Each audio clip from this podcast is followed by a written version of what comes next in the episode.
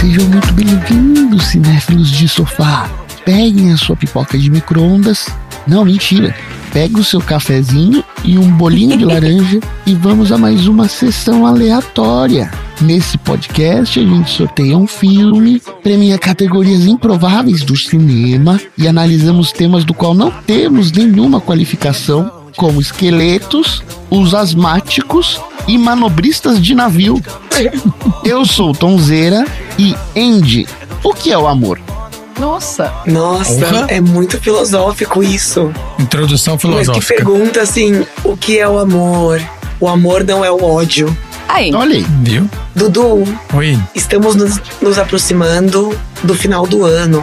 Como estão as suas resoluções para 2022? 2023, pelo amor de 23, Deus. é eu não 23. quero Não, eu 2023 quero de novo. Não, pra não. ir fazer as Não. coisas de 2022, tá certo? Calma. Exatamente. Ah, tá. Se você cumpriu Você fez a sua lista? Entendi. Desculpa, gente. Desculpa, fiquei apavorada por um minuto aqui, achando que ia ter 2022 de novo ano que Não, vem. não, Não entendi, então, peraí, calma. Aquilo que você prometeu em 2022, você tá cumprindo. Ou não. Exato. Ah, não? tá, tá, entendi. Então, ah, então, mais ou menos, acho que sim. Porque a nossa ideia ano passado era engravidar e deu certo, então tá indo. Acho que tá indo. Ei, babies! Uhul. Ih, uhul. Marina, Eu? se a Duda e a Lila tivessem um superpoder pra cada uma, qual seria o superpoder delas? Olha, se o superpoder ele tiver a ver com a personalidade, a Duda provavelmente abriria portas com a força do pensamento, porque ela não Olha pode aí. ver uma porta fechada, que ela fica puta da cara. Já a Lila, ela ia ter o poder de, com um olhar, ela ia ter o poder do julgamento. Porque ela, vai, ela sobe, ela fica lá em cima e com um olhar ela te julga. E você já sabe exatamente o que ela tá pensando. Então é, o poder dela ela é o, transmitiria pra pessoa o que, que ela tá julgando. É a Lila que fica olhando pra câmera? A Lila é que sabe onde estão todas as câmeras. Esse superpoder ela já tem, por isso que eu não falei. Mas assim, quando tem uma câmera e ela sabe quando a gente tá olhando pra câmera. Isso. Olha aí. Tom, é o seguinte: se você fosse guardar o seu tesouro mais precioso, aí você desenha um mapa que é só pra Andy achar. Onde que você ia esconder o mapa? Só pra Andy achar? Só pra. Isso aqui é só que a Andy ache. Ah, tá bom, eu sei. Meu Deus. Eu sei. Sabe? Ah, a gente também sabe, Nossa. ninguém mais vai saber. É isso aí. É Tá isso? bom, só a gente sabe. Então tá. Mas eu acho que eu não sei. Ou seja, o mapa tá perdido pra sempre. Não, mas ia ser moleza achar. Ai, meu Deus. Mas eu tenho que falar onde é? Uai, sim. Sim, eu tô curiosa. Eu tô curiosíssima agora. Eu ia enterrar na, sei lá, no quintal ou na entrada da sua escola de balé. Adorei. Olha adorei. aí. Que fofura. Seu aleatória fofinha. Então é isso. Vamos pegar o nosso saquinho de pipoca e enterrar ele no meio de uma caverna. Kentucky. I do not understand you. Oh, baby, please. Don't you come back no more.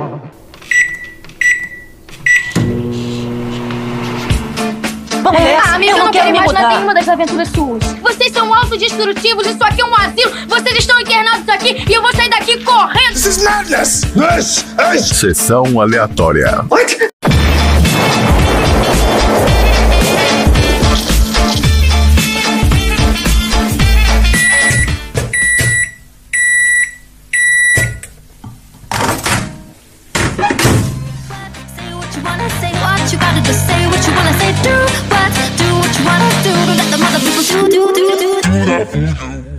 Muito bem! Começando então mais um episódio do Sessão Aleatória, o podcast mais procurado da Baixa Podosfera. Esse podcast é o podcast preferido de crianças desorientadas e escandalosas que quebram qualquer coisa que você põe na mão delas. Porque só aqui no Sessão Aleatória a gente fala como você pode malcriar os seus tesouros no episódio 51 do filme Klaus. A gente também fala sobre túneis no episódio 46 do filme Invasão Zumbi e sobre mafiosos no episódio 19 do filme Poderoso Chefão. Você vai ouvir esses e outros assuntos malucos em todos os episódios anteriores da Sessão Aleatória. Mas antes da gente entrar no filme, pra quem tá chegando aqui no Sessão Aleatória pela primeira vez, como que funciona o nosso podcast? O Sessão Aleatória é composto de duas partes. Na primeira parte, a gente fala sobre o filme da semana, que foi sorteado de uma lista, conversa sobre as nossas opiniões, impressões, traz curiosidades de produção e bastidores, e na segunda parte a gente fala sobre assuntos aleatórios inspirados pelo filme. E aí vale tudo. Qualquer assunto pode aparecer nos nossos assuntos aleatórios. Qualquer mesmo. Então, se você não viu o filme ou se você viu o filme e não gostou, não tem problema, porque aqui o filme é só um aperitivo para o nosso prato principal, que são os assuntos aleatórios. Ah, como vocês também podem perceber, além de substituir o André como pegador de encomenda na portaria e colocador de água para as gatas, eu também tô substituindo ele aqui como host do Sessão Aleatória. Ele não tá aqui hoje porque ele foi fazer um check-up médico só pra pagar pra ouvir tudo que eu falo pra ele todo dia e de graça, tá? Então assim, mas essa ausência nem será percebida. Afinal, a nossa aleatória de número 21 só tem um IA a mais que o André e esse IA é de Austrália. A nossa aleatória número 21, Andréia, seja muito bem-vinda! Voltei, voltei sem voz. Voltei do outro lado do mundo. Estou de volta. O povo pede e eu volto. Seja bem-vinda, Andréia. E ó, ouvintes, se você quer pular direto pra parte onde a Andréia traz os assuntos aleatórios dela, aqui no Sessão Aleatória, se você tá ouvindo através de um agregador de podcast, a gente tem a função de capítulos. Você pode pular direto pro tema da André. Mas não faz isso não, que deu muito trabalho fazer essa pauta que eu vou falar aqui hoje. Então, se você puder escutar só a minha, aí depois você pula pro da André, tá? Obrigada. Ai, Andréia, foi de última hora esse convite. Como é que foi aí? Conta pra gente. Foi ótimo. Eu estou preparada sempre para o sucesso, para o spotlight, para poder falar muito, porque eu gosto de falar e todo mundo prestando atenção em mim. Então, foi tudo ótimo. Deu tudo certo, né? O, esse final de semana não tinha nenhum plano, porque eu estou ficando velha, estou ficando uma pessoa desinteressante. A cada ano que passa, eu tenho menos amigos, então menos coisas pra se fazer. Mas olha, agora você tem mais dois, que é eu e o Dudu. Tenho. Isso Porque, né, o André não entrou na vibe de acordar às 7 horas da manhã pra gravar, mas ainda vai chegar esse dia. Eu quero ver o André ser host às 7 da manhã. Eu acho que o André não quer ser meu amigo, porque ele nunca tá presente. André, eu não te conheço porque você me odeia. Me dá uma chance. Ó, que isso, agora foi intimação, hein? Mas eu confesso que quando rolou o convite, eu falei: é agora. É agora que a gente vai falar do quê? Do quarto. Não foi dessa vez. Então, então, olha só, denúncia! Denúncia, porque eu vamos fiz lá. campanha, eu fiz campanha pra gente falar do The Room com a Andrea e eu fui limado no grupo. Não, fui você fez escrachado. campanha pra que não acontecesse um sorteio. É isso aí. Não, Isso não não. acontece nesse podcast. Eu sou testemunha, eu sou testemunha. Se fosse sair sorteio, aí, André, você pode vir no meu lugar. Aqui, Tá teve, um, teve um episódio secreto, tem um episódio desses, tem um episódio, um episódio, tem um desses, nós estamos no 80, 80 já? 81. Um dos 81, um deles não foi sorteado. Tan, tan, É uma tan. denúncia. E aí, ouvinte, qual desses episódios até hoje você acha que não foi sorteado? A gente vai, vamos fazer Isso, um bingo. tem um que não foi. Quem quiser, manda pro. Deixa eu ver aqui qual que é o e-mail, que eu nem sei o e-mail. Quem não sei que, lá, lá, porque... Ó, manda é, pro sessão aleatória podcast gmail.com, tá aqui no post do episódio tem o nosso e-mail. Se você sabe qual filme não foi sorteio, Yeah. manda pra gente. Um só. Só foi um, foi mesmo. Mas aí eu queria chamar o André pra gravar o The Room com a gente, com a André também. Vai ser excelente. Bota no Tô baldinho, pronta, gente. Tô pronta. Bota no baldinho, bota no Campanha sorteio. The Room no baldinho. Nossa, campanha The Room sem É aí. baldinho. Não precisa de tá sorteio. vendo? Vai ser Pois sem é. sorteio. Também acho. Porque é muito especial, ele não precisa de sorteio nenhum. Olha que ele é a sua própria obra-prima. Nossa, Nossa eu, fiquei, eu fiquei numa esperança de gravar The Room, você não acredita. Eu fiquei Eu também. quando falaram que era você, André. Eu tenho duas esperanças. Eu tenho o The Room e eu tenho o Velocipastor também. O Velocipastor eu não assisti ainda. Ah, meu Deus. Mas eu tô muito pronta. Quem já viu o Velocipastor? Eu não vi ainda. É muito bom, é muito Eu não sei se eu fico feliz ou se eu É fico triste, porque eu não faço ideia do que você tá falando. Padre, ele é um padre que transforma no Velociraptor. Ah, Não tem como dar Nossa, que errado. excelente. Não tem como dar errado. Não, Não tem como dar errado. É obra-prima. Spielberg, por favor, É. faça uma produção com muito dinheiro. Não, mas aí quando faz como dinheiro fica ruim. Tem que ser, tem que ser ser daquele jeito mesmo. Tem que ser Sem low dinheiro budget. nenhum. Tem que ser low budget. Pouco dinheiro. Tem que ser na, tem que ser na raça. O Velocipastor, o que existe hoje em dia, foi com 10 mil dólares. Então imagina a mega tá produção. ótimo. Deus. Tá ótimo. Não, mas aqui, aqui, rapidinho. O The Room teve um investimento de 6 milhões, tá? Tá. E é ruim.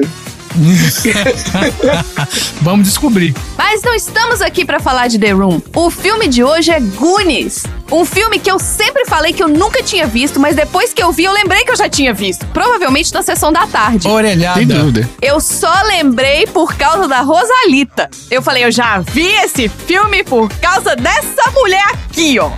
Esse filme veio da lista do nosso querido Lord Tonzeira de Pierpoint Archer. Tom, explica a sua lista e fala por que, que você colocou Goonies nessa lista maluca. A minha lista, por coincidência, tava num, numa página do Instagram e eles tinham dito os melhores filmes do ano que eu nasci, 1985. Olha aí! Você nasceu em 85. Eu nasci em 85.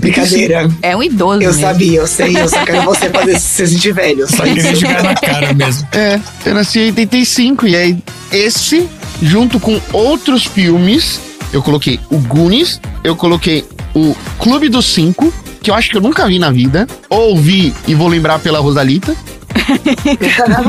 Os Sete Suspeitos e Procurando Susan Desesperadamente. Esse eu lembro que eu assisti. Ai, Madonna, sim, lindo. É. Aí esses eram os melhores filmes da época da Sessão da Tarde. Eu escolhi aí do Goonies. Que eu também achava que eu tinha visto o filme inteiro, mas eu lembro que eu não vi o filme inteiro. Olha aí. Então eu não lembrava do começo do filme, eu não lembrava absolutamente nada do começo do filme. Então, eu também não, mas eu quando entrou a parte da Rosalita fazendo sinal da cruz, eu falei, gente, eu já vi esse filme. Que engraçado, eu não lembrava da Rosalita. Eu não lembrava que ela chamava Rosalita, mas eu lembrava da personagem. Ela é uma peça fundamental no final do filme. É. Que é ela que É. manda não assinar lá. Ela é especial. Ela é faxineira, né? Como é que chama? Ela é arrumadeira, faxineira, até quando eles estão passando aperto na rua, na praia, né? Porque ele foi lá limpar o bolsinho do casaco da Então, o criança. negócio foi assim, do- foi de um dia pro outro, né? E foi um. Os meninos sumiram e tal, e ela tava lá ajudando a arrumar a casa e acabou que ela tava envolvida ali na situação, né? Da família, que os meninos sumiram. Pois é. Olha só, vamos lá. Vamos falar do filme então. O Goonies é um filme de comédia de aventura americano de 1985, coproduzido e dirigido por Richard Donner, a partir de um roteiro de Chris Columbus e baseado em uma história de Steven Spielberg. Todos esses nomes são muito conhecidos e pelo menos o Spielberg a gente já falou aqui. Então, se você quiser saber mais sobre o Spielberg, você pode voltar lá no episódio 7, Jurassic Park. Lá a gente fala bastante do Spielberg.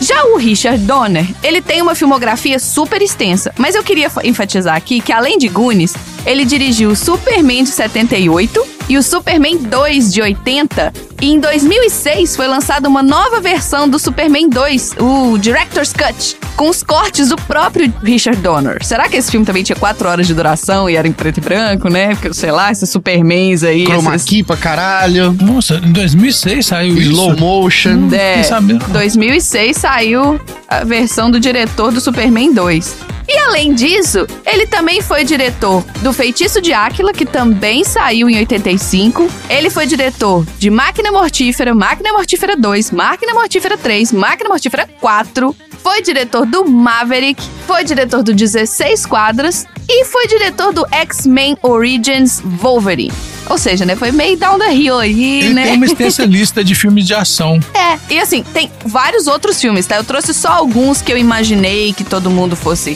ter visto, ou já ter ouvido falar, já ter pelo menos colocado na dedanha, sabe? Quando você joga Sim, dedanha lá, claro. filme com M, máquina mortífera, todo mundo, né, já, já fez isso na vida. Agora, o Chris Columbus, ele ficou mundialmente conhecido por mim mesma quando ele produziu e dirigiu o filme Harry Potter e a Câmara Secreta. um filme que eu assisti 14 vezes no cinema porque eu era adolescente e não tinha nada o que fazer da vida. Moleque, 14 vezes no Você cinema. alçou ele ao estrelato. Isso, eu assisti 14 vezes no Caralho. cinema e dessas 14, umas 10 eu tava vestindo capa de Hogwarts. Sabe aquela capa? Meu Deus, Marina. Porque a minha amiga, a mãe dela fez uma capa pra ela e fez uma capa pra mim também, que a gente ia muito junta no cinema, eu e a Helena. E aí a gente ia de capa. Não tinha nada pra fazer, acabou a aula, vamos pro cinema, vamos. A gente ia lá pro shopping cidade, em Belo Horizonte, e assistir Harry Potter de novo, de novo, de novo. Pegue sua Então capa. você andava. Não, pera, você dava com uma capa na, na sua Não, mochila. não, não. As capas ficavam com a Helena. Tá. A capa ficava, né, apreendida com a Helena e ela só emprestava a capa quando eu ia com ela assistir. E se bem que eu acho que eu tô achando que essa relação foi meio abusiva, porque eu tinha que assistir o filme que eu nunca mais vi essa capa, ficou com ela. Aí, ó. Helena. Helena. Denúncia, Helena. Olha a aí. capa, cadê Vamos a capa? devolver a capa? Bom, mas assim, pra defesa dela, a capa era dela, que a mãe dela que fez. Eu tava usando, mas assim, né, nunca foi minha, né? Eu nunca me Até aí eu já fiz um monte de coisa que não é minha. Helena, você tem, sei lá, uns cinco dias pra você mandar a capa pra cá pra eu poder entregar pro André. Ah, é, porque o André tá aí no Brasil. Gente, Chris Columbus, foco. A carreira dele é muito mais do que Harry Potter, diferente do Daniel Radcliffe. Ha! Piadinha.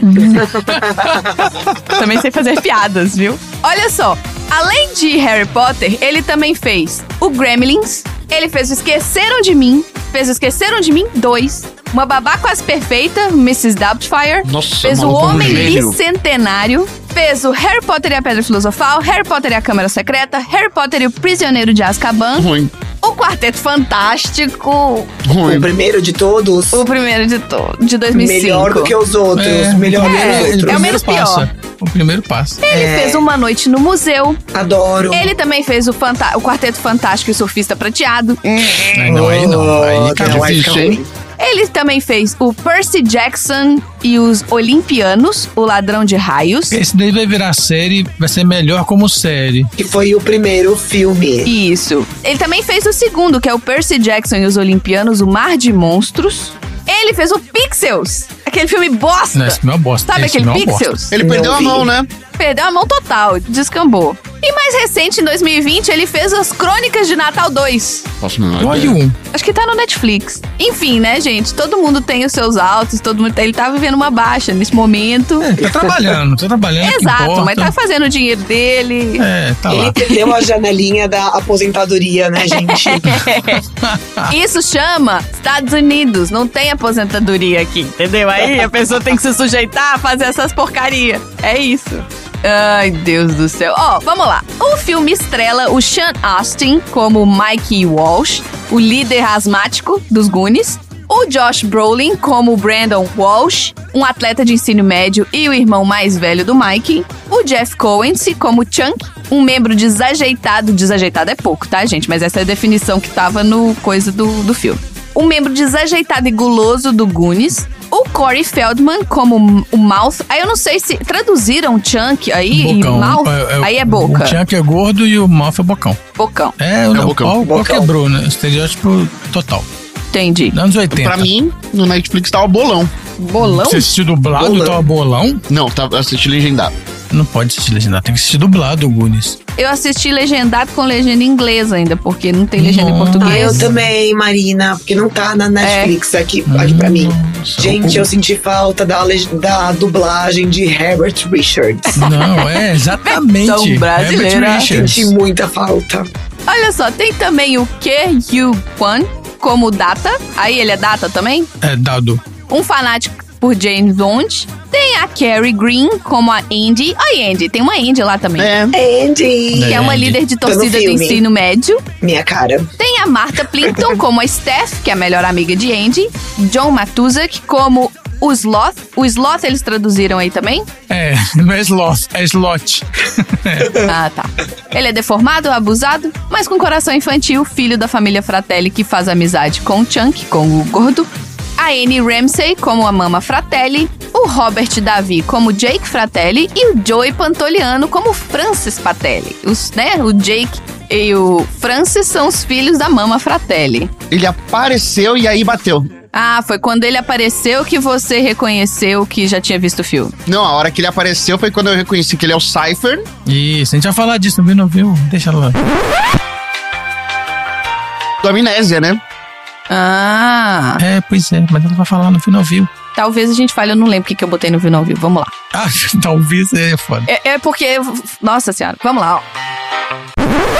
Então vamos pro nosso Viu Não Viu. Vai, Hans, solta a vinheta!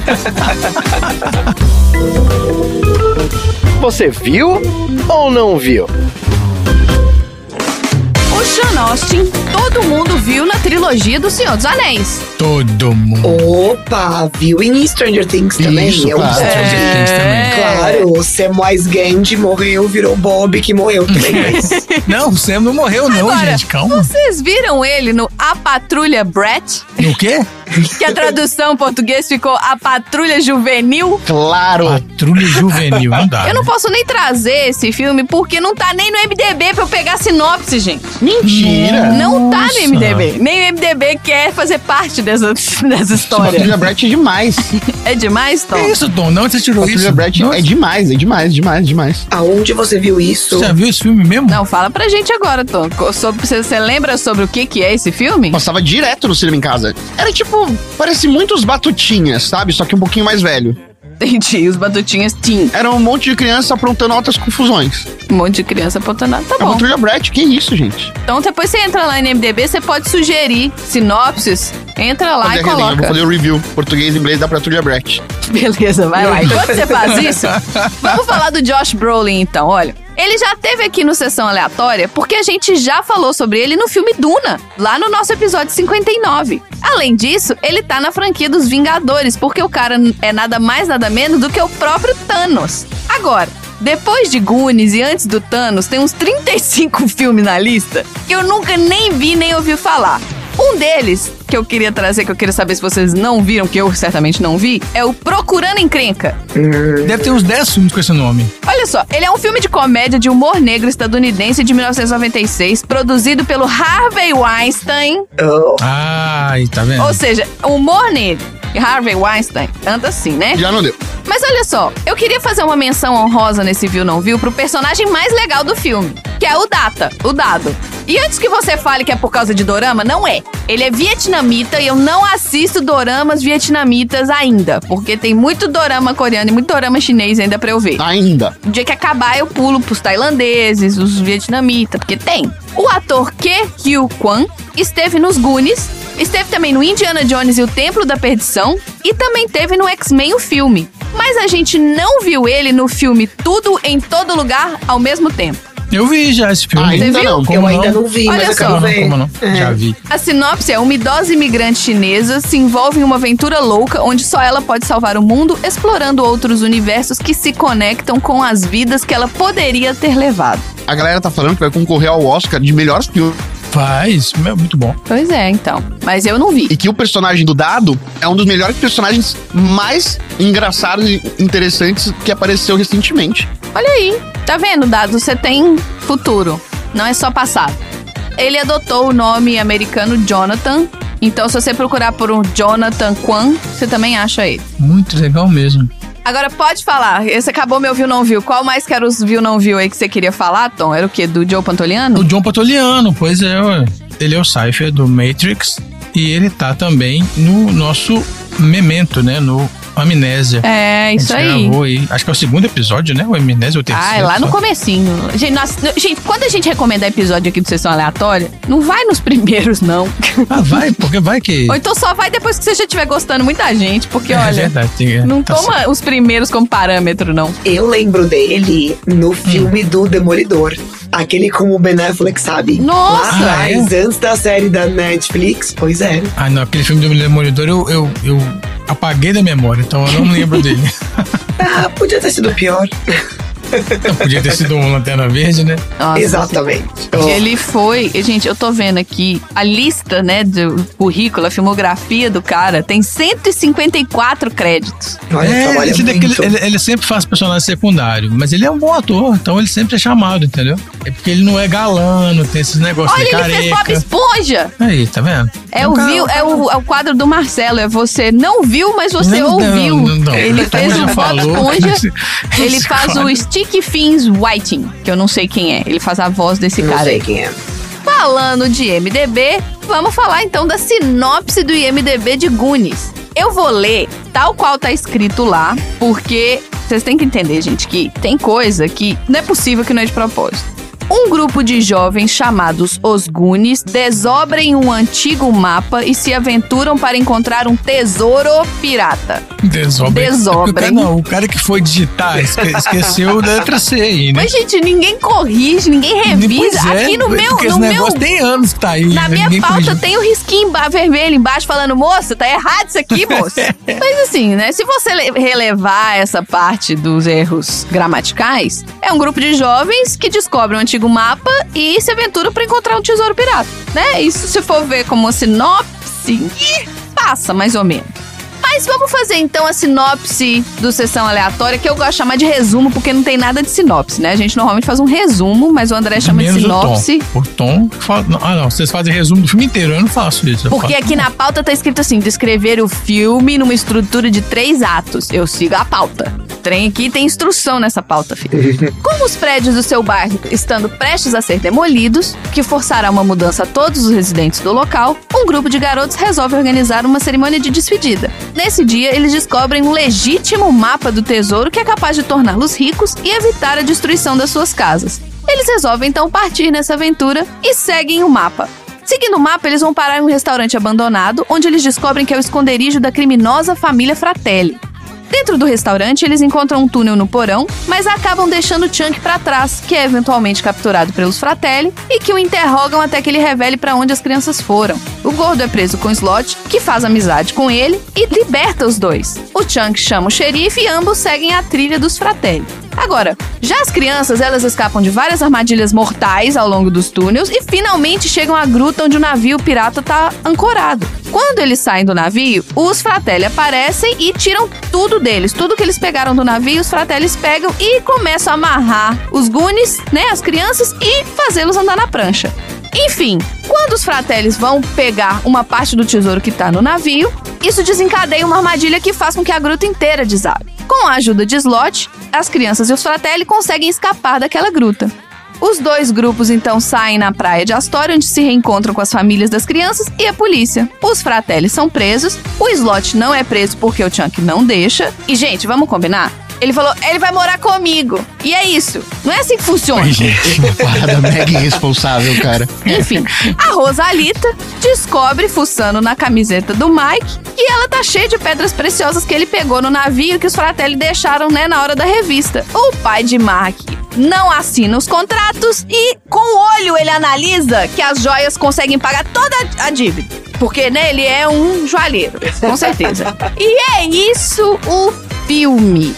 É isso. É isso. Gente, quem já tinha assistido? Alguém não tinha assistido? Não, todo mundo assistiu, mesmo vocês dois que viram de orelhada. É, não, mas eu, eu assisti prestando atenção, só que eu devia ter uns 10, 15 anos de idade. Ah, mas eu assisti com 10 anos de idade, né? Porque eu sou da década de 80 e esse filme é de 85, né? Cinco. E aí eu eu assisti na idade, né? Na idade, assim, próxima da dos meninos. Então, assim, aquele foi aquele. O furor, né? Aquela maravilha. Um filme pra criança maravilhoso. Mas eu, revendo ele ontem, eu esqueci do tanto de referência sexual que tem. Ah, e sim. o tanto de coisa errada nesse tipo da década de 80 que tem. Ô, gente, pelo amor de Deus, é bullying em cima de bullying, xenofobia Sabe do o que, que é isso, Dudu? Isso é cabeça de pai, tá? Você tá começando a analisar os filmes, você vai Não, mas não é só por, que seus por isso, não. e você vai falar, opa, eu não posso deixar meus filhos assistir isso. Tem isso também. Pensando nisso, qual idade meu filho vai assistir Goonies? e com qual contexto ele vai ter que assistir isso e eu vou ter que estar do lado. Entendeu? Porque, nossa, é foda. No começo, né? O cara abre a cela e tem um cara pendurado lá. De suicídio, enforcado, né? Tipo, Suic- fingindo Fingindo que se suicídio. matou e tal. Então, assim, beleza, que ele vai fugir da cadeia. tinha, mas... eu não sei daí. Aqui tava no HBO Max. E não tinha nenhum, o que eles chamam de trigger warning aqui, né? Não tinha nenhum Não, alerta né, de gatilho não- aqui no não, filme. Pra mim não apareceu também, não. E assim, é, aí vai só escalonando, né? É um filme divertidíssimo, adoro, uma aventura incrível, assim. Eu ri pra caramba, voltei a assistir, ri pra caramba, tem umas cenas ótimas. Eu gosto de uma super produção do Spielberg, é excelente, né? Spielberg pra fazer filme de aventura nesse tipo assim, que tem um monte de engenhoca e, e- e um monte de coisa acontecendo. É muito legal. É uma perseguição, assim, em, em caverna, né? Bem, bem interessante, assim. E no final, fica tudo bem. Eles não ficam com o tesouro, mas aí no final eles, ela encontra, né? Né? O saquinho de bolinha lá. Ele tem o sufici... fica com tesouro suficiente pro objetivo. Tem uma surpresinha, cara, no final. É bem legal, assim. Eu gostei de rever esse filme. Muito bom. E você, Andy? Eu também, sabe que tava na minha lista pra rever, não só os Goonies, eu tinha feito uma lista pra rever os Goonies, História Sem Fim, que eu não vejo há anos, Labirinto. Eu tenho medo de história sem fim ser muito ruim. Eu tenho medo de rever.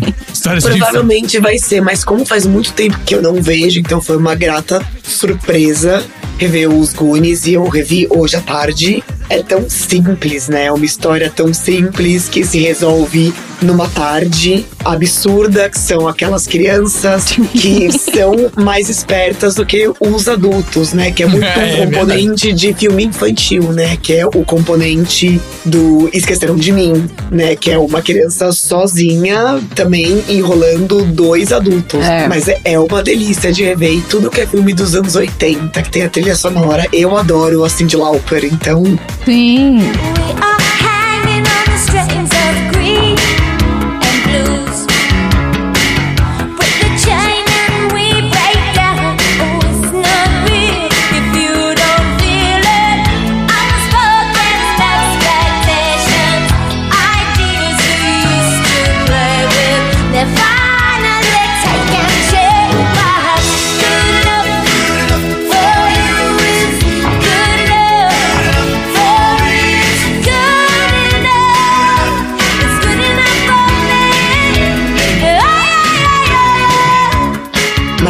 Maravilhoso quando aparece o clipe dela. E eu lembro de ver na MTV o clipe também. Talvez em inglês, como eu, eu não achei, eu não consegui ver dublado, eu não achei que tinham tanto essas piadas muito sexuais em inglês. Talvez eu tava viajando, mas eu talvez eu acho que na dublagem pesava um pouco mais. Eu achei pesado a parte que ele fala espanhol, que ele tá ali sendo a tradução Sim. fiel com a Rosalita. Ah, mas ele fala, né, de, de- dos objetos sexuais do senhor, do senhor Walsh, não sei o que. então é foda. exato, mas foi bom rever. E eu achei interessante porque o filme eles falam muito que eles vão ter que se mudar ali da casa, porque dá a entender que a família dona da casa tem uma dívida. Mas aí depois você entende que é aquele lote inteiro de casas. Então, se eles têm uma dívida, eles estão tendo que se mudar porque Aí parece que o pai que trabalha lá no museu, que fez a exposição das coisas piratas. Só que parece. Então eu, eu fiquei um pouco confusa do porquê que eles tinham que sair de lá. Esse roteiro ele deve ter sido todo picotado, né? Esse plot não ficou explicado direito, entendeu? Assim, eles quiseram botar essa situação onde eles precisavam muito de dinheiro, mas a única hora que fala assim: ah, seu pai tá aí, entrega isso aqui pra ele. Tipo, ele não fala quem é ele. não fala quem eles são, não fala o que, que eles estão fazendo ali. Ele podia ter Não falado. fala quem assim- são os caras que estão entregando, né? Exato, não fala o que que é aquele papel, entendeu? Então, assim, Sim, quiseram deixar muito subentendido, porque você podia pensar, o pai é. O pai deles, então, deve ser um mafioso, porque tá sendo perseguido. O pai deles pode ser realmente um traficante. Exato. A região ali é uma baía, eles chamam de Baía Gun, por isso que eles são os Gunis. E aqueles caras, eles são aristocratas, sei lá da onde, e eles vão transformar aquele ali num clube, num, num campo de golfe. É. É, eu Então, os tinha entendido fazendo isso tipo também. assim, aquilo ali, é, essa terra é minha. E acho que o cara tava de aluguel, sabe? Não, porque ele tinha que assinar a venda da É, o propriedade. cara deve Porque ter aí o que ele comprado fez aquele. foi comprar o terreno, entendeu? Ele Com comprou o o terreno. que ele, que ele é ganhou. estranho mesmo, é muito estranho. Mas, Mas eu acho que não importa no filme. não importa, Exato. exatamente, Assim, não É importa. porque a gente é adulto revendo um filme que é pra criança, assim. E a gente começa a pensar nessas coisas, né? Exato. A gente começa a falar assim, nossa, não, mas esse roteiro não está nos meus padrões adultos. Porque não é pra tá, entendeu? É, Você não, pra é tá. O público-alvo lance mais. inteiro é quais são as chances de ter um navio pirata em uma caverna na Bahia, nos Estados Unidos? Exato. Que Exato. ninguém nunca achou. E quais são as chances do navio estar indo embora e ninguém tentar pegar o navio e pegar Exato. É, o Só depois, Polícia né? costeira, vai lá ver qual é do. Não, o navio só foi embora, só. Todo mundo viu Tá e o navio foi embora. Olha, Não, o gente, navio. mas é que Puxa, que com o navio droga, ele saindo, foi mas depois a polícia ia lá pegar. Vocês também querem, né? Adultos, né? Analisando o filme A gente infantil. não tem criatividade nenhuma mais, Não, porque é. somos adultos chatos, exato. Mas o que eu acho muito interessante, gente, eu não lembrava que o nome lá da Bahia era exatamente isso. Era Gumbay. Não, eu não, sabia, eu só fiquei. Eu, vi ontem, eu Exato. prestei atenção nisso ontem. Eu achava que era Goonies, vinha não sei da onde, só veio, né? Só que é interessante que aqui na Austrália, Goon, que é o nome lá da Bahia, é um apelido que eles dão pra vinho muito barato. Olha aí! Olha, Um Goonie aqui seria uma pessoa, tipo, qualquer adolescente que, né, 18 anos na idade, que pode beber, aquela fase que tá lá na faculdade, que não tem dinheiro pra comprar a bebida. É super comum eles comprarem um Goon Bag. É um vinho, gente, é nojento. Ele vem numa caixa de papelão. tipo vinho canção, Olha sangue aí. de boi. É, é tipo sangue de boi, exato, é nojento, porque ele vem numa caixa de papelão e tem tipo um saquinho metálico dentro onde tem o vinho. E aí a galera pendura isso no varal e bebe de lá. É nojento. Eu vou achar uma foto e eu mando pra vocês. É, é nojento. Mas e vocês que já tinham visto de orelhada, que, que vocês acharam? Para de falar que eu vi de orelhada, eu assisti o filme de Você viu de verdade. Não, você assistiu agora.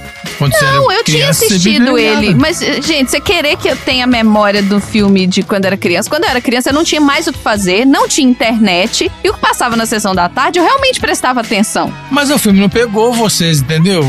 Igual, por exemplo, eu, o André, a gente Porque ele, quando a gente esses filmes. assistiu, não foi logo que ele sai. Quando eu, pelo menos, assisti, não foi logo que ele saiu. Eu assisti como filme de sessão da tarde. Então, pra mim, ele era filme de sessão da tarde. É aquele limbo de categoria que entram os filmes que a gente assistiu porque tava na TV e não porque você realmente queria ir assistir esse filme específico. Entendi. Nossa, é complicado demais esse vinho, hein?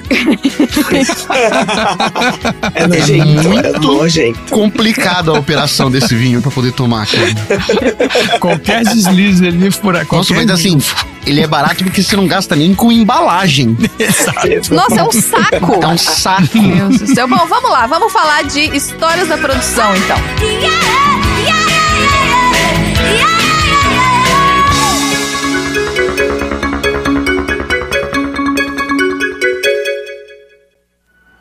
Poxa, vocês estão vendo o que podemos fazer, galera? Não, ninguém achou nada, gente. Se isso aqui fosse valioso mesmo, estaria num cofre. Vocês acham que estaria aqui num sótão velho desse? Vocês estão malucos, estão viajando. É isso aí. Se esse cara aí não achou nada, você acha que a gente ia achar alguma coisa? E se achássemos? Pessoal, e se esse mapa que a gente achou puder nos levar ao tesouro do Willy o Caolho? É, quem aí não sabe? teremos que deixar as docas Goon. Vamos É, nessa. ah, amiga, eu, não, quero quero me imaginar mudar. nenhuma das aventuras suas. Opa, Gente, espera, onde é que vocês Vamos vão? Vocês não querem tentar, não?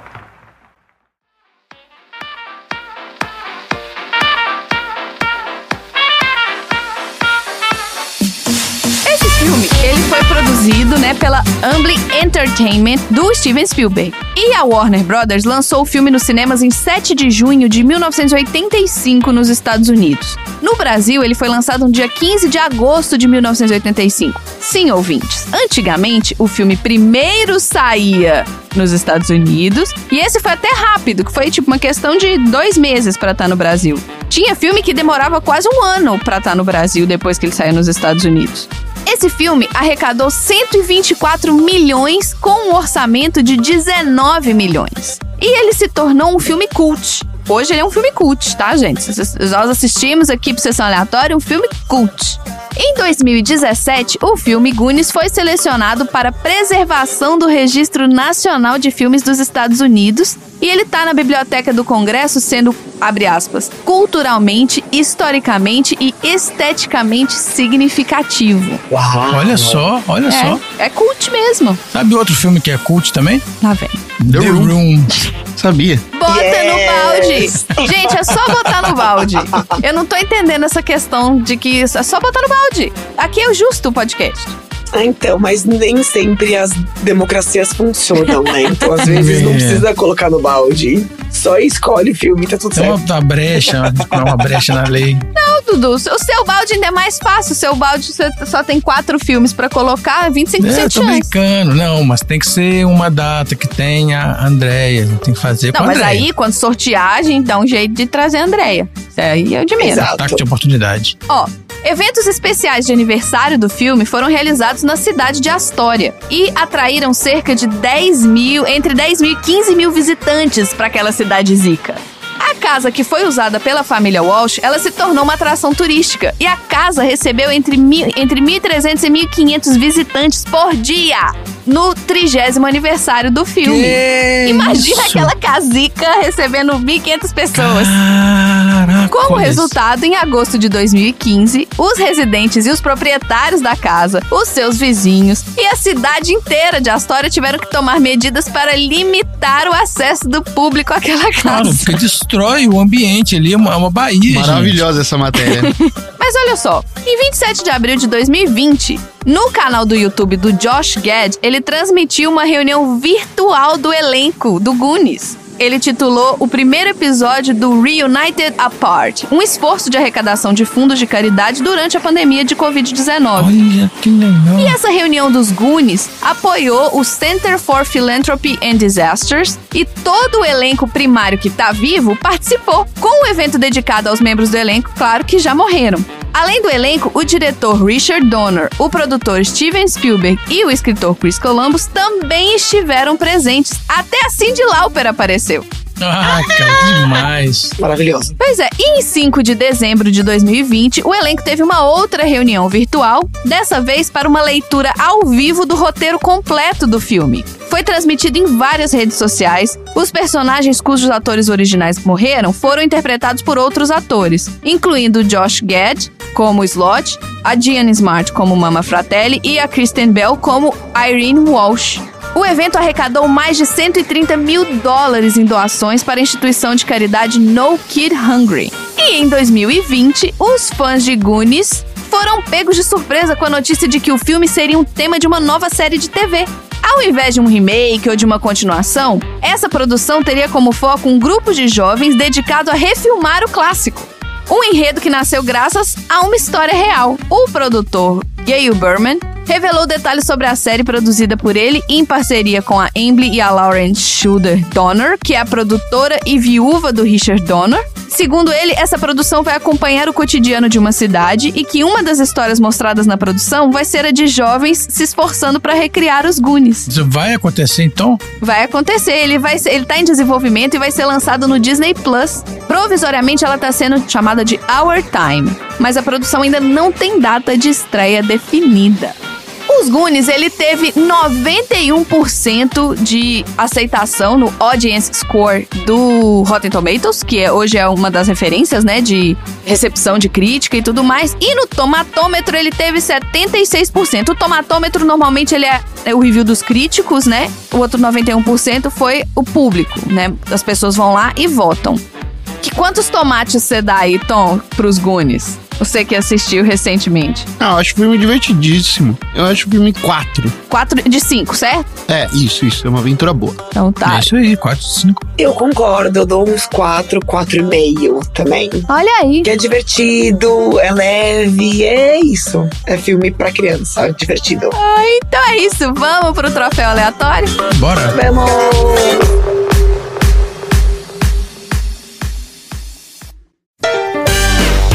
Troféu aleatório.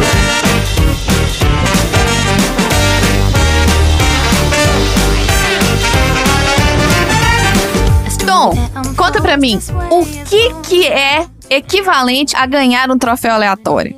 Ganhar o troféu aleatório é simplesmente você ter a possibilidade de visitar o porão da sua casa e saber que tem um mapa que leva pra um tesouro bem próximo da sua casa. Logo ali, né? É, então. Os- Virando Dá os dois quarteirões, tem um navio lá que ninguém nunca reparou. Super facinho de chegar, sobe aqui, desce ali, vai ter um esqueleto ou outro no meio do caminho, mas tranquilo. Qualquer criança pode pegar e tá tranquilo. Dudu, qual que então é o seu troféu aleatório? O meu troféu aleatório é homenagem ao filme Baby Driver, o troféu Mama Driver. Da Mama Fratelli, que ela escapa da polícia. Ela é tão boa dirigindo que ela escapa comendo um biscoitinho, tranquilamente comendo um biscoitinho, e depois disfarça ali, né, o carro dela numa um rally na beira da praia, que tava ali um rally whatever. Muito bem, Mama Fratelli. E o seu troféu aleatório, Andy, qual que é? É o troféu aleatório da galera de humanas. que vai justamente pra todo mundo que está na praia no final do filme que não foi atrás do navio pirata e não estavam interessados em joia, galera de boa que preferem fazer o quê? Miçanga na praia. O troféu vai pra eles. tchau pro navio, né? Exato. Tom, qual que é o seu troféu aleatório? O troféu tesão adolescente vai pra querida Andy do filme. Oi? Que no meio da maior confusão, todo mundo morrendo de medo, um monte de armadilha pra tudo quanto é canto, todo mundo arriscando a vida. Na menor oportunidade que ela teve, ela foi lá, combinou com a amiga, ó, vou pegar o cara ali. Aí foi lá, pegou o cara errado e foda-se também, não achou ruim, vambora, vambora, vambora. Então, ela ganhou um double troféu aleatório, porque o meu troféu é o troféu Suprema Corte de Melhor Juíza de Beijos, que vai pra Andy, que beijou o irmão mais novo, avaliou e ainda deu o veredito na frente do irmão mais velho. Ainda, ainda, ainda deu um coach ainda ali, né? É, ó, se Precisa você trabalhar. assim. Bom, muito bom. Ai, Deus do céu. Esse troféu vai ser entregue, então, por navios piratas viajando sem rumo? Talvez? Exatamente. É isso aí. Guiados por esqueletos caolhos. Então, vamos lá. Vamos pros nossos assuntos aleatórios.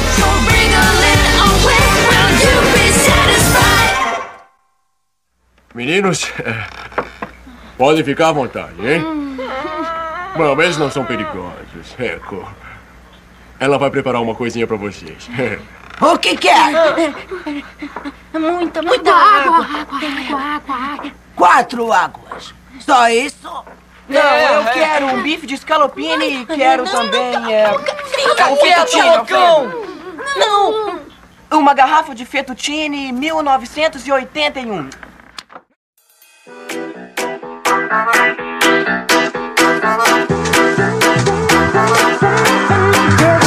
Então a gente chegou, achou o navio, ele tá repleto de tesouros e os tesouros são nada mais, nada menos do que os nossos assuntos aleatórios.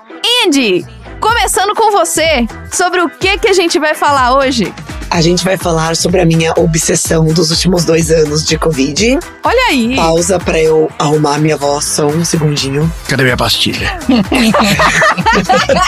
Fui pegar a minha Benalete. Gente, a gente vai falar de drags. Eles vão falar de drag queens e drag kings. E tem alguma coisa a ver com o filme? Não tem. Mas como o nome desse podcast diz, a gente vai falar de coisas aleatórias. É isso aí. É isso aí. A gente vai falar sobre essa forma de arte que enaltece as pessoas, que mostra como as pessoas são criativas. Vou falar de drag porque eu acho que é uma coisa muito interessante. Eu sou muito fã, eu sou muito fascinada.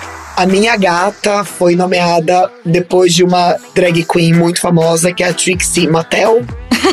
Mas o que eu acho muito interessante é que a gente, quando assume drag, a gente coloca em alguns quadradinhos, né? Ai, normalmente são drag queens, são os homens que se vestem de mulher, então são homens de peruca, que é aquela pessoa que vai lá fazer um lip sync de Whitney Houston ou ou de Celine Dion. Mas quando você parar pra pensar da forma a arte drag em si, ela é muito mais do que isso, justamente porque é uma forma de arte que é feita há milhares de anos. Então, vamos falar sobre a história drag. Maravilha. Imagina os nossos antepassados, há milhares de anos atrás. O que, que acontecia? As mulheres não podiam participar de nenhuma forma de arte. Então, ah, vamos pegar os homens e vesti-los de mulheres e eles vão interpretar personagens. Olha aí. Isso desde a Grécia Antiga até o teatro de Shakespeare. Interessantíssimo, lembrando que no balé também isso acontecia, né? Então o balé ou formas de dança em geral começaram com os homens se vestindo de mulher, né? Então já existia a tradição de você brincar com gêneros, se você prefere chamar dessa forma, né? Então, desde a Grécia Antiga, passando por Shakespeare, chegando, acho que no mundo atual, como é mais conhecida, que drag nada mais é do que você se vestir a um gênero oposto ao seu, para você brincar com essas barreiras, trazendo um pouco para a cultura pop atual. Na última década, acho que drag ganhou muita visibilidade, porque começou o, o RuPaul's Drag Race. Drag Race, o reality show, é isso aí. Exato, não, não sei se vocês assistem. Eu, nos últimos dois anos, eu e minha irmã, a gente assistiu, assim, todas as temporadas, que são 14, pra quem não sabe, só da versão americana. Mas já tem o Drag Race Espanha, Itália, Olha aí! França, Canadá, Tailândia, Filipinas, Holanda. No Brasil vai ter só quando mudar o governo. Ah, é. No, no Brasil eles não vão deixar nesse O governo. Brasil ia ter, só que a galera ficou um pouco revoltada, que era a Xuxa que ia apresentar, porque queriam uma drag queen pra ser host. Ah, ia, ter, botar, ia botar a Xuxa pra. Nossa, por que, que a Xuxa ia se meter nisso, gente? Ia botar a Xuxa, então acho que a Amazon acabou desistindo de fazer. Então ganhou-se muita visibilidade, porque a RuPaul, que talvez seja a drag queen mais famosa de todas, estourou na década ali de 80, 90. Foi a primeira vez que acho que uma drag queen ganhou tanta visibilidade, né? Então RuPaul apareceu em clipes musicais, ganhou uma campanha com a MAC de cosméticos, né, que era justamente uma linha que existe até hoje, que é a Viva Glam, que é para recolher fundos para lutar contra a AIDS, né? Então financiar pesquisas que lutam em achar cura para a AIDS. E começou então a predominar a cultura pop, né? Desfiles de show, maquiagem, programas de TV aparecer. E hoje, desde então e cada vez mais, quando as drag queens competem no RuPaul's Drag Race, elas viram celebridades, né? Então, há uns 5 ou 6 anos, aparecem no tapete de gala do Met, Olha aí. desfiles de moda. Há três anos atrás, teve uma ganhadora do All Stars, que é um outro formato do programa que trazem as drag queens, não as que ganharam, mas as que foram bem e elas voltam a competir. Que estranhou e estrelou em campanha da Valentina. Então, assim, então tá em todo lugar.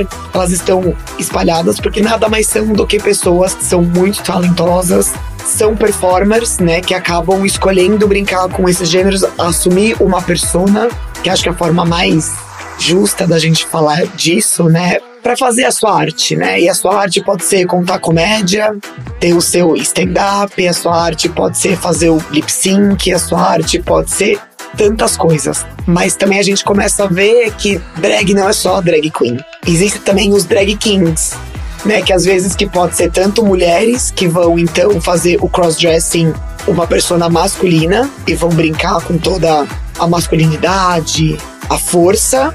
E também tem aquelas drags que usam o conceito do gender fuck. Você brinca com ambos ao mesmo tempo. Olha aí, que legal. É muito legal e drag kings estão ficando mais em evidência porque existe uma outra série de competição que se chama Drácula. Eu juro que Excelente nome. quando eu vi no Netflix o título RuPaul's Drag Race, eu achava que eram drag queens Corrida. andando de carro, pilotando carro. O que seria Maravilhoso, foda cara. também. Que seria incrível. Cara, que maravilhoso. Muito legal. Que ideia maravilhosa. Eles têm que fazer um episódio que é de corrida. Podia botar, cara. Eles Podia. com Race Race. aqueles saltos enormes, ia ser muito legal. Exato, né? Então o Drácula, ele tem um conceito um pouco diferente, porque ele vai mais pro lado do horror. Mas na segunda temporada, quem ganhou foi uma mulher que ela tinha um personagem que era um drag king.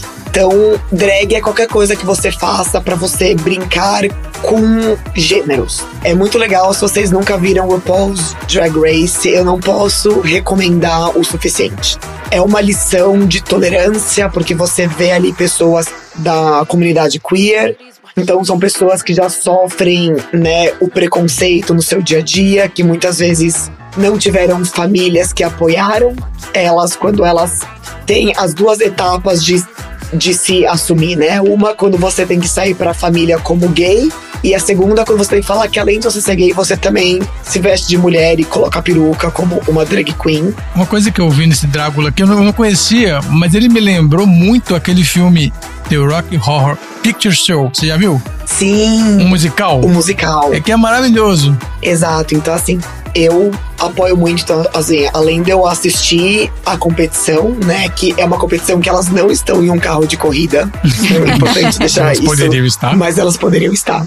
Elas são desafiadas a criar os seus próprios looks, então a costurar, a compor uma música, a se apresentar e fazer o lip sync. Então são pessoas que realmente têm muito talento, vêm de um background muito difícil de preconceito, de discriminação e com o passar dos anos, conforme a série foi ficando maior também, você começa a ver que agora a gente tá chegando depois de 14 temporadas, a gente tá chegando em temporadas que assim que as drags que estão indo competir são pessoas que cresceram vendo o show e viram que drag pode ser uma carreira. Ah, que legal. Sim, pois é. Né? Você pode viajar o mundo, né? Você pode criar a sua forma de arte. E drag te faz tanto pensar que trazendo mais ainda pra cultura pop, né? Então acho que qualquer às vezes filme que a gente vê tem um personagem que tá se vestindo de um outro gênero, aquilo é categorizado como drag.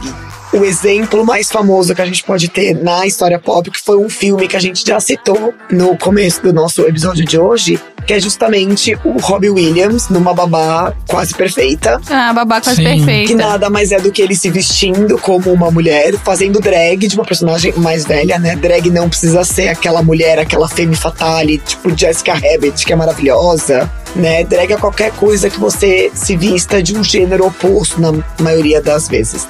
E tem muito na cultura pop, né? Eu acho que no Brasil a gente tem a Vera Verão, Sim. maravilhosa. E eu assistia como criança, né? E olha como era um papel tão importante, ainda mais no Brasil, que é um país tão homofóbico, continua sendo até hoje, que tinha um espaço nobre. Ok, que tinha bordões, ok, que tinha estereótipos em volta, ok, que talvez a linguagem que era usada na, na época não era mais apropriada e a gente, como raça humana, a gente veio evoluindo desde então.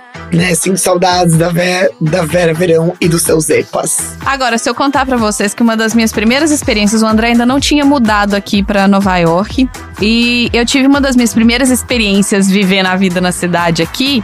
Foi indo na parada gay. Ah, que legal! Ah, é verdade, sim. foto clássica. Exato, que é uma foto. Eu comprei um suspensório arco-íris, né? Aí eu botei o suspensório arco-íris pra me misturar, que eu sou dessas, né? Vou me misturar. Vou lá, fui lá, assisti a parada gay e tudo. E no final, eu tava com uns amigos meus do Brasil. Eles falaram: ah, vamos tomar alguma coisa, tô com fome, vamos comer alguma coisa, vamos. Aí a gente foi num bar. Eu imaginei que era um, o bar tava lotado. E, tipo, tinha um monte de uma galera olhando pra televisão, assim. E eu tô assim, putz, deve ser jogo de beisebol, futebol, sei lá, que preguiça, não sei o quê. Aí a gente entrou, de repente começou, ah, aquela torcida, né? Eu pensei, gol, né? O que, que você pensa quando o povo começa a gritar no bar? Gol. Na hora que eu olho pra TV, era a final do RuPaul's Drag Race. Olha, transmitido, Sim, transmitindo ao vivo. festas. A gente tava num bar gay, eu não sabia. A gente entrou lá e a gente assistiu. E a gente era, tipo, as pessoas olhavam pra gente que a gente não torcia. Tipo, quem são essas pessoas que não estão aqui, né, pra torcer pra sei lá quem? Eu nem lembro. Isso foi em 2018. Então nem sei quem que era a final em 2018. Mas foi uma das minhas primeiras experiências aqui, viver na vida de nova iorquina. Foi, achei que era um jogo de beisebol, de futebol americano, mas era a final do RuPaul's Drag Race. Eu tive uma aqui em Valadares, aqui tem o Festival da Diversidade. Fazem todo ano, acho que a gente foi em 2016 ou 2017, eu não lembro. E aí, no final tinha uma apresentação, né, das drags. E é inacreditável força e a velocidade que elas batem o cabelo. Eu achei, eu achei incrível. Impressionante. O pescoço tem que ser Falei, forte, nem- filho. Não, não tem como, não tem, não, inacreditável. Eu falei, que isso? E você fala, não pode ser peruca, né? Porque não saiu Quem, voando. quem que é metaleiro pra bater? Não, não, não. Quem que é metaleiro pra bater cabeça, velho? nunca, nunca, jamais. Falei, cara, essa, essa, essa mulher vai perder a cabeça dela aí. Eu fiquei preocupado com- fisicamente, com as pessoas fisicamente. Falei, nossa, inacreditável. Aqueles cabelões e batendo mesmo com força de bater cabelo. No, que é isso? Não é pra qualquer um, não, viu, filho? E hoje em dia, ainda bem que tá se ganhando mais espaço, né? Então tem esses programas, tipo o RuPaul's Drag Race, que começou esse movimento de cada vez mais incluir essa forma de arte na comunidade. Só em termos de Brasil, a gente tem a Pablo Vittar, que assim, ela é uma drag queen, que ela fala em muitas entrevistas dela que ela começou a fazer drag por causa do RuPaul, por causa de ver o programa. Glória Groove também. Então são pessoas que estão super parte da cultura pop aí, que às vezes a gente ouve música e não pensa, porque a gente não, não tem que pensar, né? Não é uma coisa que só quem faz parte da comunidade queer tem que ir e tem que dar apoio, né? São pessoas extremamente talentosas, criando a sua arte, que devem estar disponíveis para todos e mais do que nunca ser apoiados por todo também. Então eu quis, eu quis trazer esse assunto super aleatório na sessão de hoje, porque eu adoro e eu acho que tem muita coisa errada no mundo e muitas causas que a gente quer apoiar. Então, assista RuPaul's Drag Race, vá prestigiar, ache o bar perto da sua casa que tenha uma drag queen, vá lá, dê o seu amor, né? Que são pessoas muito, muito, muito talentosas que tem assim, tem. Acho que elas têm muito talento e é muito difícil fazer o que elas fazem enquanto elas estão tucked, enquanto elas estão com corset e peruca, cílios postiço, salto alto, é muito dolorido fazer drag. Nossa, É inacreditável. E elas estão lá cantando e dando espacate, pirueta ou contando piada. É muito engraçado, é muito maravilhoso. Então, ache a sua drag queen local e apoie ela. Ou drag king, né? Up to you. Então, esse é o meu assunto aleatório de hoje. Olha aí, adorei. Que mensagem legal, adoro. Vamos então pro próximo assunto aleatório.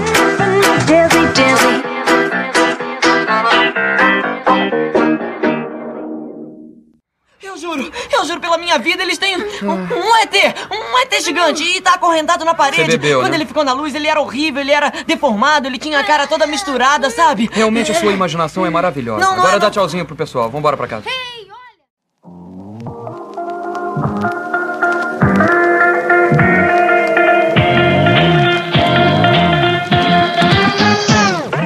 Dudu, conta pra gente, qual que é o seu assunto aleatório de hoje?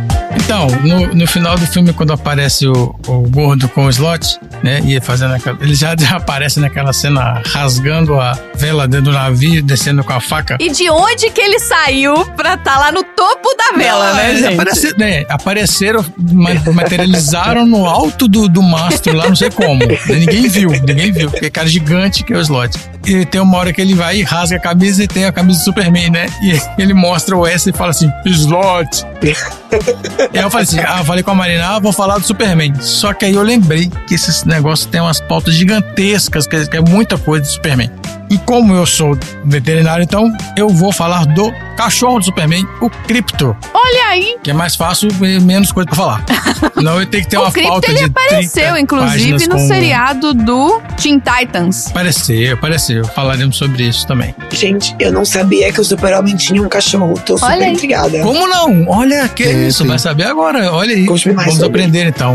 Olha assim, então o nome dele é Crypto, com K e Y. Ele tem o codinome de Superdog e Cachorro de Aço. Ele é da espécie cão kryptoniano. O bom é que tem uma espécie. Não tem o nome latim pra essa espécie, não, Dudu? Então, Canos kryptonianos? canos kryptonianos, é canis kryptonianos. Canis, canis kryptonianos. Vou inventei aqui agora, canis kryptonianos. Os criadores são o Otto Binder e o Kurt Swan. Ele apareceu primeiro na Adventure Comics 210. Chuta aí, qual data que apareceu o Crypto? 70. Ó, o Superman é de 38. Chuta aí.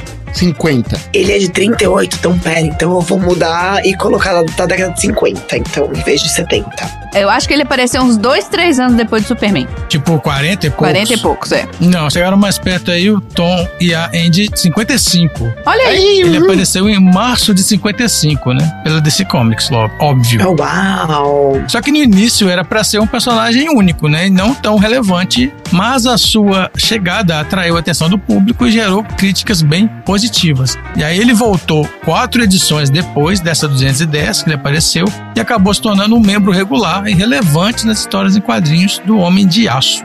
Olha Ele é representado como um cão branco, pedigree, baseado na raça de labrador.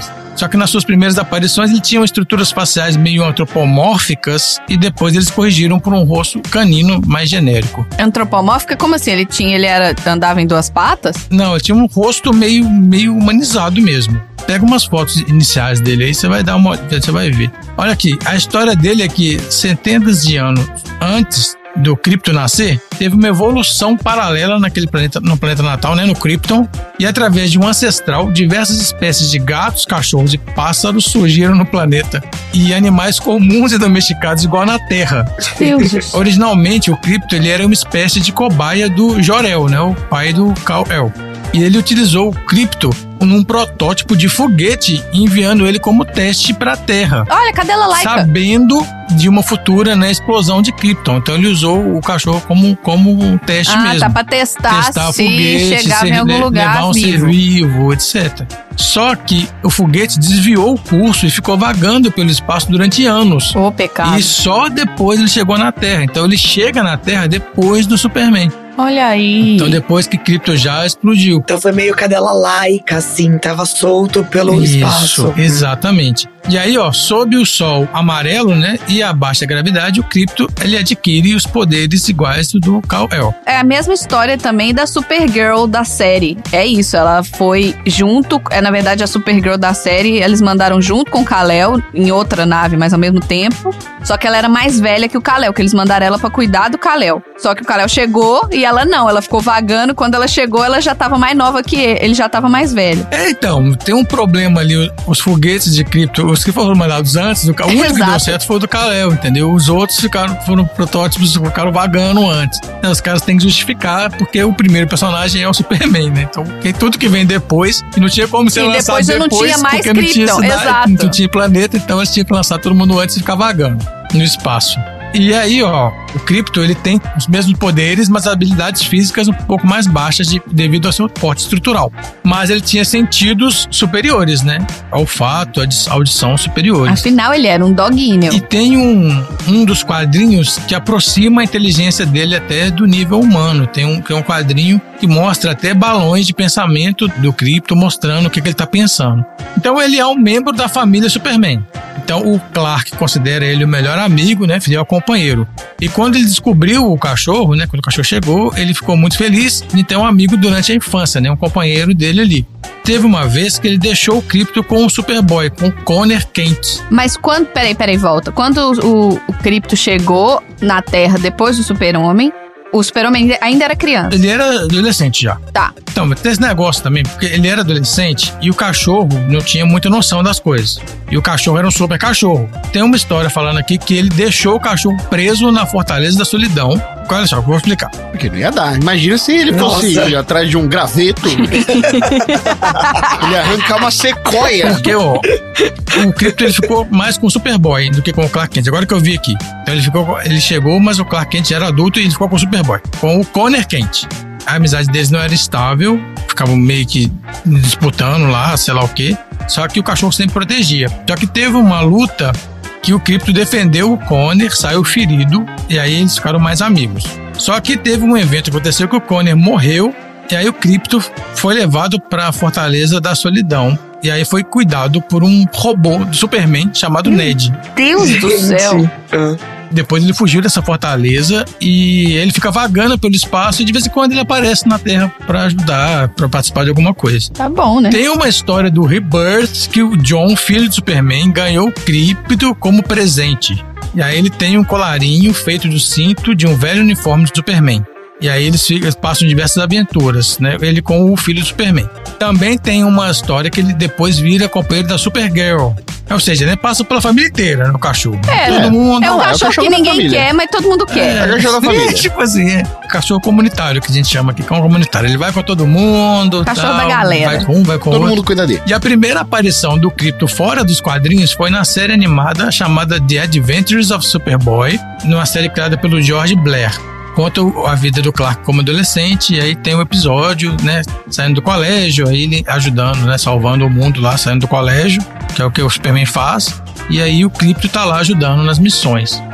Foi ao ar em 10 de setembro de 66 e finalizou dia 6 de setembro de 69.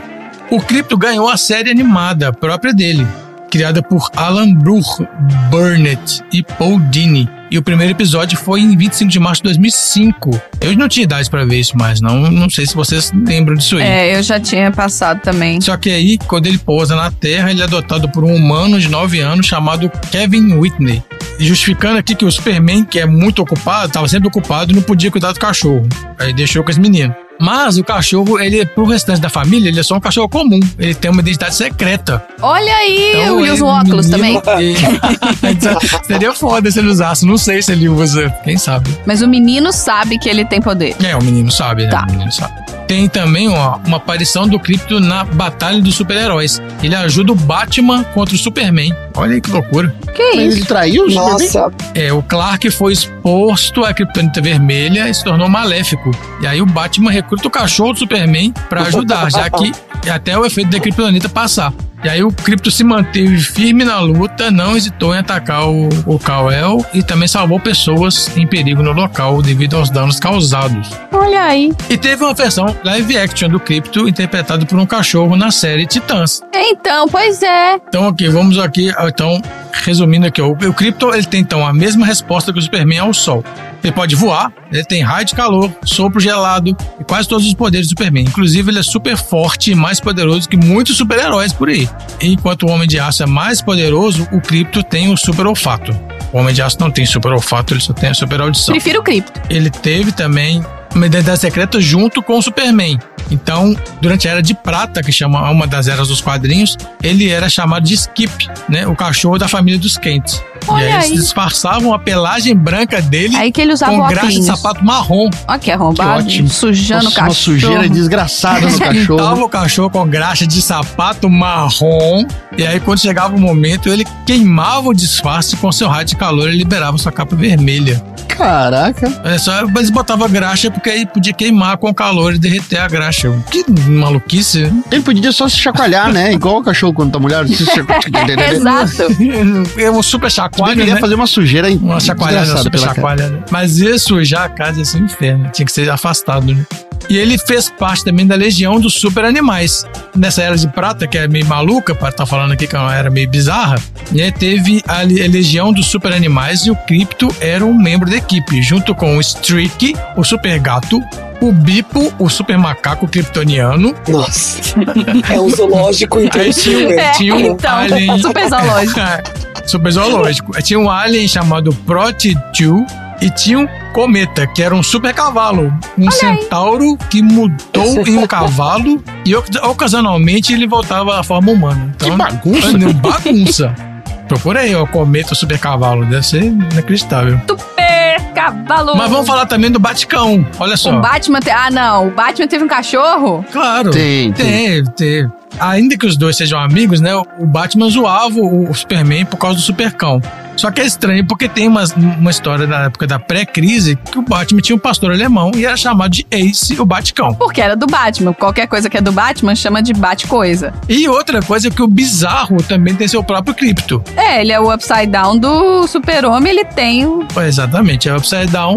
Ele tem, então, ó, no episódio Bizarros World, o Bizarro invade a Fortaleza da Solidão do Superman, e onde tem os super seres alienígenas. Ele adota um ser reptiliano da galeria do Superman e o nomeia como Crypto. Não é o mesmo cachorro, não é um cachorro, então, não. É um ser reptiliano que ele adota e tem o mesmo nome. E vai sair agora um filme, né? Uma série animada desses super animais aí. Deve ter esse super cavalo, deve aparecer aí. Eles devem fazer alguma referência com o super gato. Apareceu no Jovens, no Teen Titans Go, naquele desenho, foi uma vaca do Batman. Mas aí eu já acho que era zoeira. Tá, não, mas o Teen Titans é qualquer coisa, né? O desenho é legal porque justamente ele zoa, né? Mas tem aí um, um filme, vai ter uma animação, acho que não sei se vai ser esse ano ou ano que vem. Então vamos ver se vai aparecer o Super Gato, se vai aparecer o Super Macaco, se vai aparecer o Super Cavalo.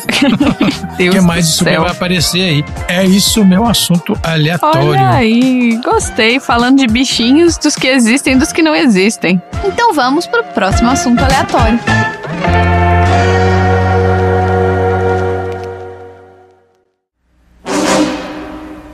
Willy. É o Willy Caolho. Minha nossa.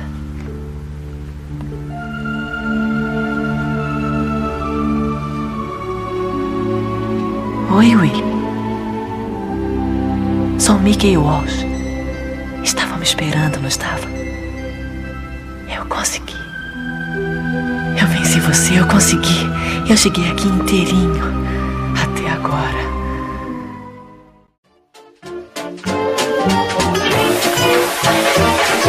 Então o tapete vermelho tá estendido aqui pra nossa realeza.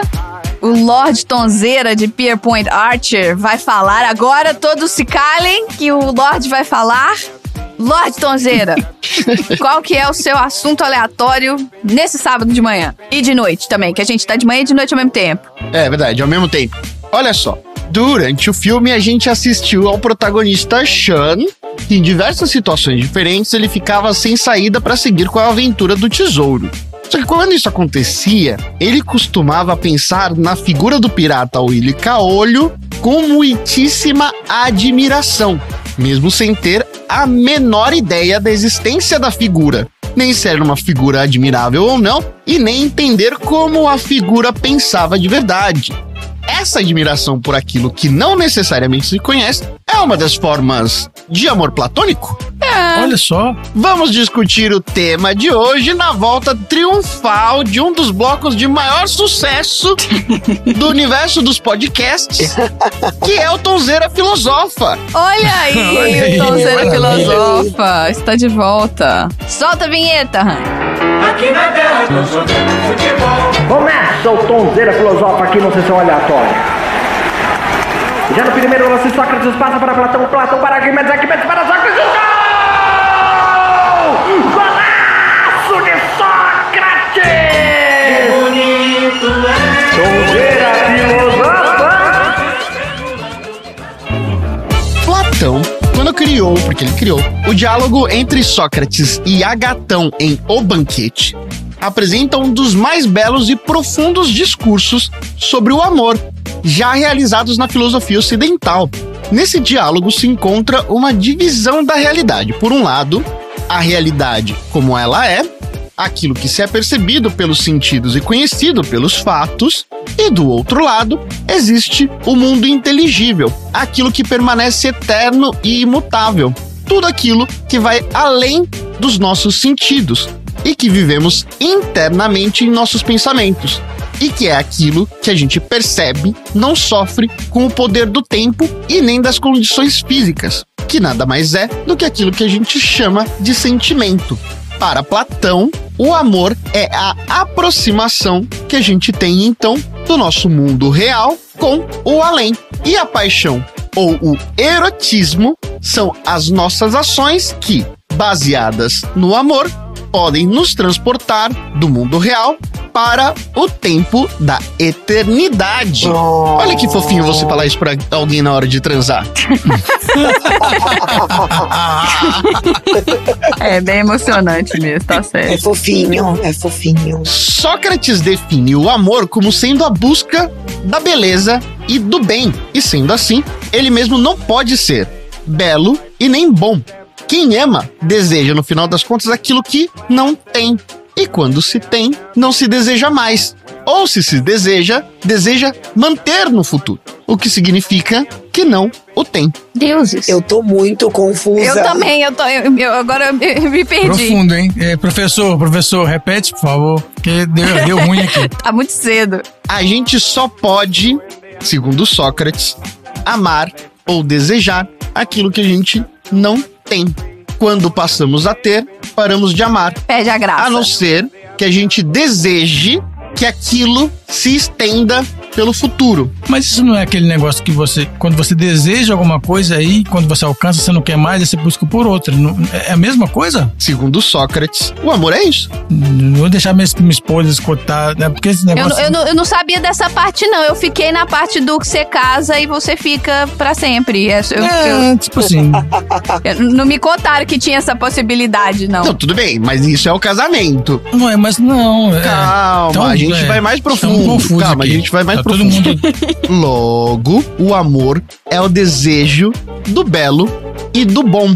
Para Platão, no nível mais imediato, o amor refere-se à nossa sensibilidade e apetites, principalmente o do desejo sexual. Porque a partir de um corpo, a beleza e o desejo de se procriar nele significa a extensão da nossa eternidade através da procriação. Isso significa que, de certa forma, inconscientemente, que o desejo por um corpo belo é a nossa tentativa da matéria em se tornar eterno. Check. É, o Dudu tá procriando. Eu já tô cumprindo o, o protocolo. Olha aí, olha aí, Dudu. Ó, vê se tá batendo aí. Bora. Os filhos são uma forma dos pais serem eternos. É, check. Os gatos também. É isso aí, ué. Meus genes, 50% dos meus genes vão estar lá na próxima geração. Exatamente. No entanto, o belo não é somente o corpo. Não é a beleza estética em si. Gente, claro que não, senão fudeu, né? Senão- Pro Leonardo DiCaprio é. É. Ah, Porque ele só, fica com as namoradas até os 25 Ah, é Até anos. os 24, 24. Bateu 25, aniversário do dia 25. É, bateu 25, um abraço. A namorada imediatamente recebe um telegrama falando não dá mais. Desculpa. Inclusive, vocês lembram que a gente falou sobre ele aqui? A namorada dele faltava um mês pra fazer. Ela já fez aniversário? Deixa eu ver. Leonardo DiCaprio, girlfriend. No,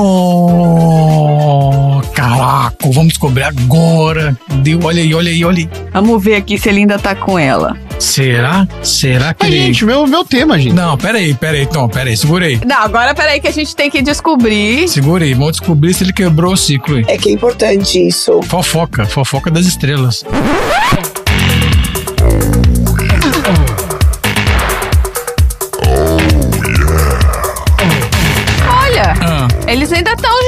Juntos. um quebrou o ciclo. Aê! Ah, saiu uma matéria aqui, ó. A namorada do Leonardo DiCaprio fez 25. Fãs estão querendo Sem entender. antecipando a separação. Estamos sem entender. Vou botar aqui no, no grupo dos aleatórios. falando. Ai, que maravilha. Leonardo DiCaprio, a namorada do Leonardo DiCaprio, Camila Morrone, fez 25 anos e a internet não para de falar sobre isso.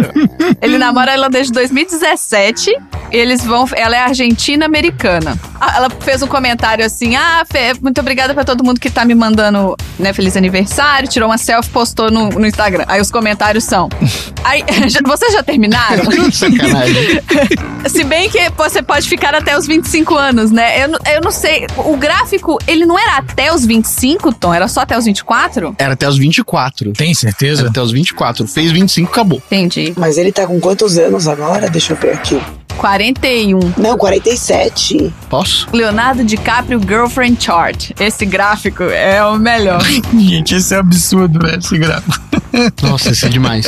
É muito perturbador. Ele começou a namorar com ela, ela tinha 20. Não, Tom, três fizeram 25. Então, é 20, é, então o limite é 26. O corte é 25. Tá bom. Corte é 26, é depois do 25. Tá? Tem mais um ano, Tem né? mais um ano aí pra curtir. Tem mais, tem mais 360 e poucos dias aí.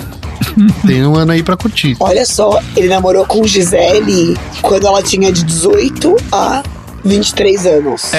É. Pois é, o gráfico. Ela mandou o gráfico aqui, ó. Nossa, ele namorou com a Blake Lively. Foi com ele- que ele ficou mais um tempão assim. Gente, esse gráfico é inacreditável. Pois é.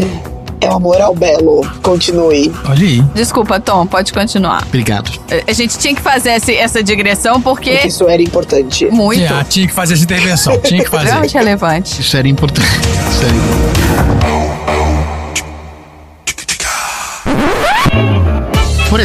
A busca sobre o belo não é somente o corpo. Tanto que logo que a gente consome esse corpo, o desejo por ele se esvai e a gente percebe que outros corpos também nos atraem. Assim, a gente passa do desejo singular, um único indivíduo, para um desejo universal. Por isso, para Platão, amor não é somente pensar, amor é também pensar e agir. O pensar pela pulsão dos nossos desejos, as nossas ideias de reconhecer o que falta e a ação, que é tudo aquilo que a gente faz para estar na direção daquilo que se quer e do que se deseja. Amar é o que nos leva a conhecer a essência das coisas, as formas mais puras que Platão fala em amor ao belo. E não se refere apenas ao amor entre duas pessoas, como o termo está associado hoje. O Platão acreditava existir no mundo das ideias, ao qual seria possível ascender no mundo por meio do intelecto. Essa ideia do amor como processo permite que a gente se associe intimamente amor e conhecimento. O amor fica entre a ignorância e o saber pleno. Ele reside bem nesse meio do caminho, no nosso desejo de melhorar aquilo que existe. O amor, então, está na carência. O amor vive na busca pela criação de algo melhor do que aquilo que se é neste momento. Assim, o amor pela ideia é uma visão que acaba tomando bastante espaço sobre o conceito do que é o amor em si. E acaba tirando o contexto, que é parte do conceito de Platão, de que o amor também era ação. Conforme foi passando o tempo, as leituras sobre o amor deixaram de ser uma relação do ciclo entre desejar e agir, se satisfazer e estar carente de outra coisa para ser uma relação apenas sobre a carência das ideias e sobre o pensamento de algo a ser idealizado. Por isso, o amor platônico é um dos estereótipos mais conhecidos da tradição ocidental e um conceito que tem sido revisto de uma maneira bastante inadequada. Se a gente olhar de perto para os textos originais do Platão, a gente vai ficar surpreso quanto as suas ideias se tornaram distorcidas ao longo do tempo. É comum dizer que o amor platônico se refere a uma relação na qual aquele que ama idealiza o outro. A pessoa amada é ideal e, portanto, inatingível. Do mesmo jeito que o Sean ficava o tempo todo pensando no Willy Caolho. Olha aí. Ele tinha um amor platônico. Tamanha era a distância entre o sujeito e o objeto de seu amor. Que o outro nem ficava sabendo que ele era amado no final das contas. É porque o outro já tinha morrido. Nesse caso, sim. Mas quantos e quantos amores platônicos, erradamente platônicos, a gente tinha nessa vida? E Platão nunca disse que seu conceito de amor fazia referência a uma pessoa inatingível. Jamais disse. o que aconteceu é que a gente criou uma variação do conceito de amor platônico. Embora a evolução do termo seja compreensível de certa forma, é importante saber diferenciar o amor platônico moderno, como a gente lê hoje, do amor segundo Platão, como eu já constei aqui. A expressão do amor platônico sofreu essa distorção com o passar do tempo, idealizado na distância, por causa do cristianismo.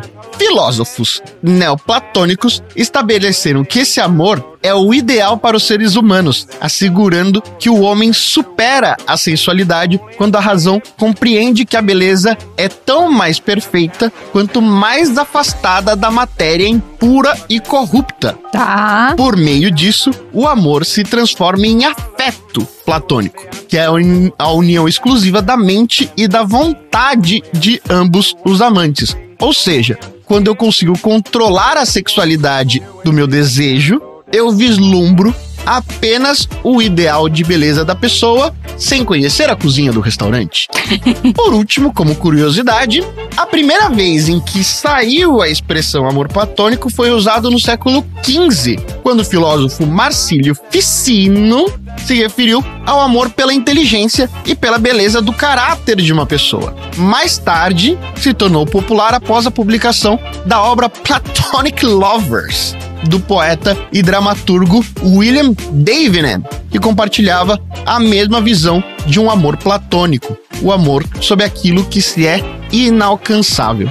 Ou seja, o amor platônico é aquele que nos impulsiona a ir além do sensível, a elevar a alma em busca da verdade. Essa visão de um amor platônico, na verdade, era um amor, segundo Platão, por aquilo que era intangível, como, sei lá, o amor por um país, o amor pela justiça, um amor por um ideal ético, e não necessariamente o amor real que vivenciamos todos os dias entre aquilo que a gente enxerga na realidade e a nossa busca por cada dia sermos melhores ou termos uma relação melhor com quem vivemos. É esse o meu tema. Entendi, porque o meu amor não é platônico. O meu amor, ele é amor correspondido. Então não é platônico. Platônico é só o não correspondido, tá certo. E o de vocês sempre se amarem mais. Isso aí. Oh, que fofinho. Agora, eu aprendi que amor platônico vem de Platão. Eu não sabia. Ah, não, mas não. Putz, aí não. Aí é pior do que a do cripto, não. Eu juro por Deus que eu não sabia. Olha aí. Me- os meus tiquio-teco estavam andando calmamente dentro da minha cabeça. De repente, um olhou pro outro e falou assim: "Ah", Sabe? e aí, o, né, o Tico começou a fazer anotações, o Teco começou a correr e. Um e começou a cutucar o outro. Olha lá, olha lá, olha lá, o que que tá acontecendo? O que que tá acontecendo? Mas e vocês? O que, que vocês aprenderam hoje? Então, eu aprendi que existe drag king também. É, e então, super menino. importante, super legal. É. Caraca. Oh, e eu vi aqui no. Tá aqui no grupo dos aleatórios. o- Incrível. Ele é bonito pra cacete, olha O Brandon. Manda uma foto. E eu aprendi que eu acho que o cripto mora na rua da minha casa. Porque tem um cachorro, que é o cachorro da borracharia, que tem aqui na avenida. Depois Ele tá de óculos? Pode ser a pessoa. A que hora que eu chama? sair, eu mando pra vocês a foto. E ele tá sempre sujo de graxa. E ele é branco. Se o bicho pegar, eu tô Olha tranquilo aí. porque ele vai se chacoalhar e vai sair resolvendo os problemas do mundo por aí. eu tô bem tranquilo. Que eu descobri onde fica o cripto. Ai, que bom. Você já sabe onde pedir ajuda, então, se der algum problema. Eu aprendi que o super-homem tem um super cachorro. Não sabia, né? Não sabia. É, olha aí. Não sabia, E que o. Batman também. É, e agora tem super E vaca. que até o cavalo pode ser um super cavalo, então. É, então, menina. É. Esse, super cavalo eu quero ver. A gente vai procurar, mas chega por hoje. Fala tchau, gente. Tchau. Idiota.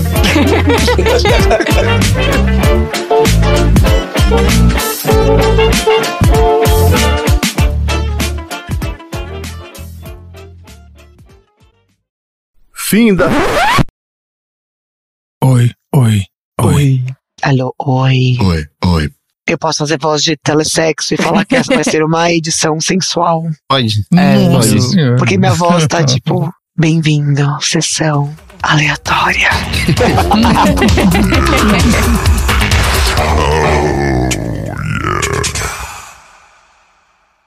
Fim da sessão.